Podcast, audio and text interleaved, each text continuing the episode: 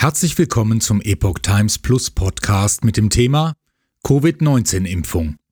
Aktuelle Studie. Moderner Booster führt häufiger zu Herzschäden als angenommen. Ein Beitrag von Zachary Stieber vom 1. August 2023. Eine aktuelle Studie zeigt, dass nach der Verabreichung des Covid-19-Booster-Impfstoffs von Moderna sogenannte subklinische Herzschäden häufiger auftreten als erwartet. Der genaue Mechanismus dahinter sowie langfristige Konsequenzen sind derzeit noch unklar. Forscher stellten fest, dass bei rund einem von 35 Gesundheitsmitarbeitern in einem Schweizer Krankenhaus Anzeichen von Herzschäden vorlagen, die auf den mRNA 1273 Impfstoff von Moderna zurückzuführen waren. Zitat die mit der mRNA 1273 Boosterimpfung in Verbindung stehende Erhöhung der Myokardschadensmarker trat bei etwa einer von 35 Personen, entspricht 2,8 Prozent, auf. Dies ist eine höhere Inzidenz als in Meta-Analysen geschätzt. Die hospitalisierte Fälle mit Myokarditis, geschätzte Inzidenz 0,0035 Prozent, nach der zweiten Impfung untersuchten heißt es in der von der European Journal of Heart Failure veröffentlichten Studie. In einer im Allgemeinen gesunden Population würde der Anteil etwa 1% betragen, erläutern die Forscher. Die Gruppe, die die unerwünschten Wirkungen zeigte, wurde im Rahmen der Studie für 30 Tage beobachtet.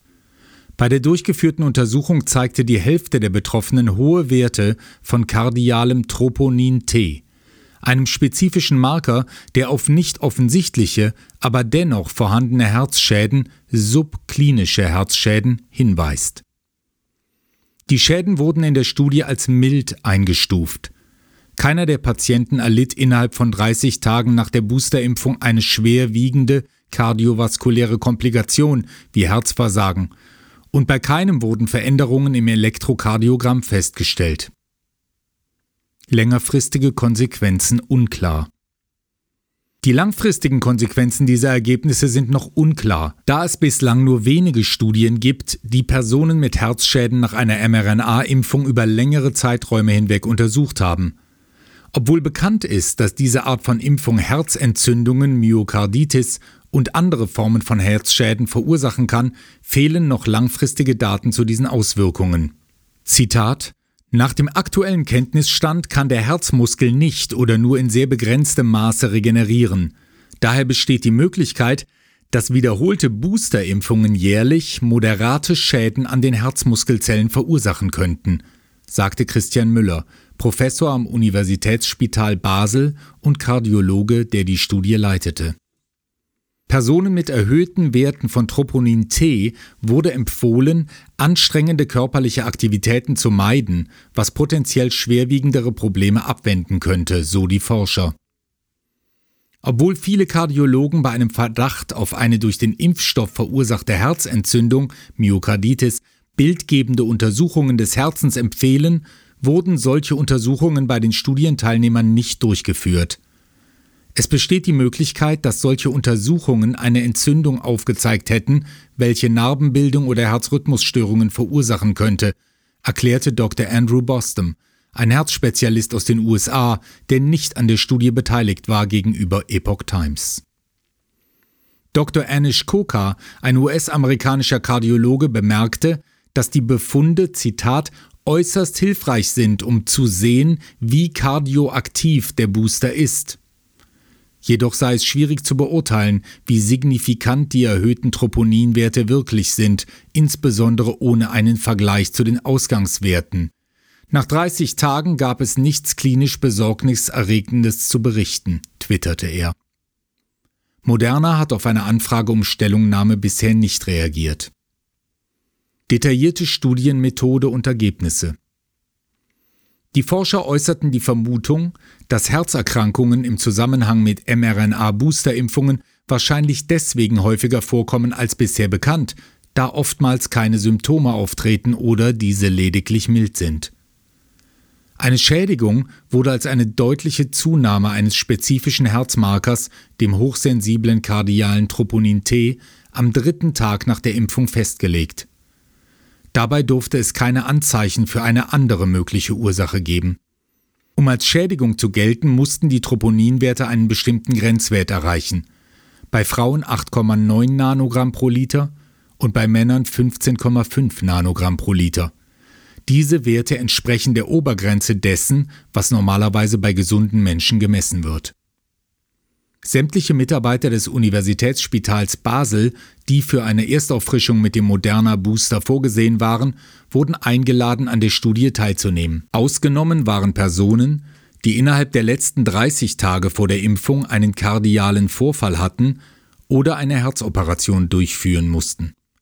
Die Mitarbeiter erhielten einen Booster, dessen Dosis nur halb so hoch war wie die der Erstimpfung im Zeitraum vom 10. Dezember 2021 bis 10. Februar 2022. Die Studiengruppe umfasste 777 Mitarbeiter, darunter 540 Frauen. Das Durchschnittsalter lag bei 37 Jahren. Unter den Teilnehmern wiesen 40 erhöhte Werte des kardialen Troponins auf. Bei 18 Personen konnten alternative Ursachen ermittelt werden. Bei den übrigen 22 stellten die Forscher eine impfstoffbedingte Myokardschädigung fest. Das Durchschnittsalter dieser Gruppe lag bei 46 Jahren, wovon zwei Personen Männer und alle anderen Frauen waren. Das führte dazu, dass der Prozentsatz der Frauen mit erhöhten Werten höher war als bei den Männern, 3,7 Prozent gegenüber 0,8 Prozent. Dies widerspricht den meisten vorherigen Berichten über impfstoffinduzierte Myokarditis.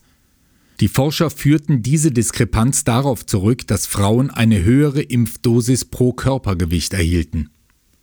Grundlinienwerte wurden nicht erfasst, da die Covid-19 Taskforce des Krankenhauses und die Forscher entschieden, dass die Studie die Motivation des Krankenhauspersonals zur Teilnahme an der mRNA 1273 Auffrischungsimpfung und die Logistik der Boosterimpfung selbst so wenig wie möglich beeinträchtigen sollte.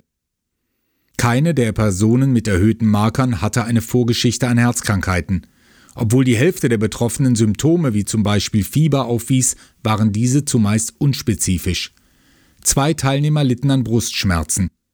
Und gemäß der Falldefinition der Brighton Collaboration ist davon auszugehen, dass zwei Personen eine Myokarditis erlitten.